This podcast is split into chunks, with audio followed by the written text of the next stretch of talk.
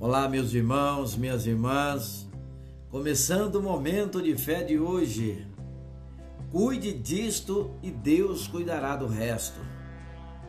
Mateus capítulo 6, versículo 33 fala: Busquem, pois, em primeiro lugar o reino de Deus e a sua justiça, e todas essas coisas serão acrescentadas a vocês.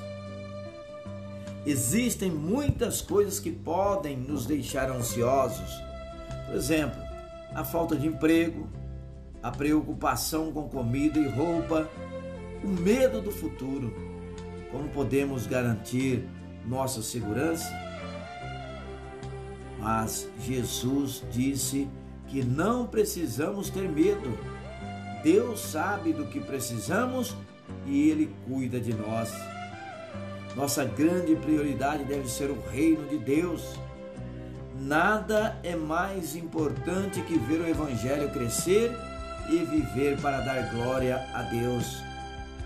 Quando nos dedicamos ao reino de Deus, podemos viver livres da preocupação com o futuro, porque Deus garante nossa segurança por toda a eternidade.